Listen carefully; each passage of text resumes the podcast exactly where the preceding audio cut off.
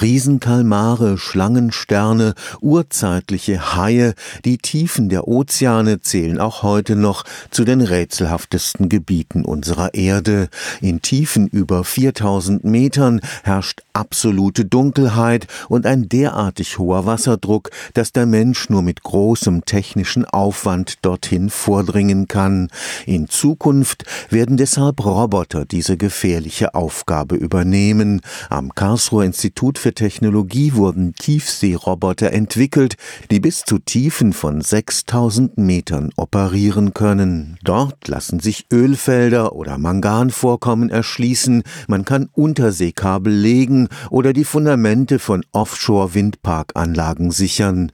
In großen Wassertiefen geht das nur mit Robotern, die eigenständig operieren können. Man kann nur schlecht Funk oder eine elektromagnetische Übertragung nehmen, man braucht deswegen Akustik und diese Übertragung ist sehr langsam und hat nur eine sehr geringe Datenrate. Deswegen müssen diese Fahrzeuge einen hohen Grad an Autonomie aufweisen. Das heißt, sie müssen vieles selbstständig schon erledigen können, sodass der Operator oben auf dem Schiff nur strategische Befehle geben muss, wie beispielsweise erkunde jetzt dieses Gebiet und der Roboter muss dann dasselbe ausführen. David Artel forscht am Institut für Prozessautomatik und Robotik. Gemeinsam mit Partnern in Rostock, Hamburg und Berlin hat er dort gut drei Meter lange Roboter-U-Boote entwickelt.